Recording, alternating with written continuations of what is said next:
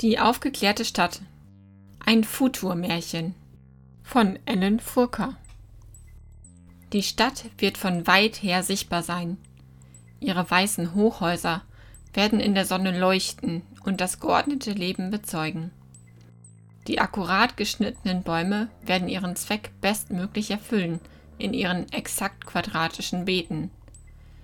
Die Luft wird rein sein, auf den Straßen werden nur emissionsfreie Autos fahren. Die Menschen in der aufgeklärten Stadt werden jeden Tag pünktlich ihre Arbeit versehen.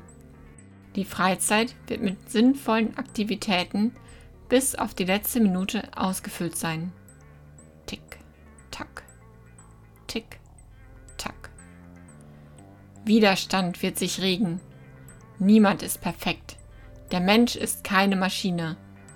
In der sauberen Stadt wird sich ein Hügel erheben, der Elfenbeinturm. Dort wird nicht rational gedacht werden.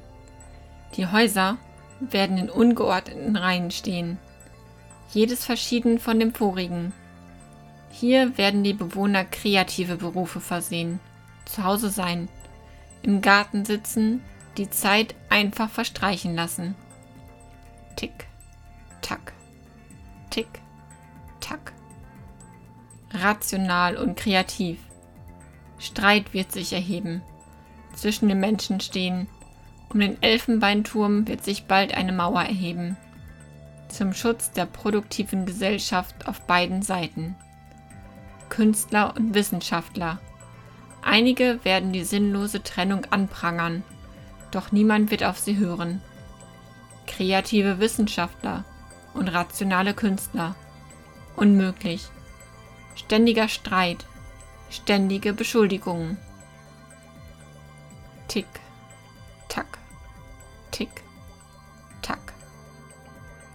Der Tag wird kommen, an dem der Drache die Stadt erreicht. Das Gleißen wird ihn anziehen, der Wohlstand, das Glück. Er wird die Menschen verschlingen, erst die in den weißen Hochhäusern. Bald werden sie brennen, dann die in den kleinen Häusern des Elfenbeinturms. Sie alle werden in seinem Feuer vergehen.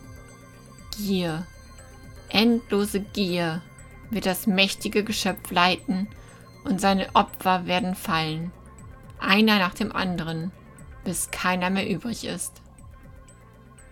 Tick, tack, tick, tack.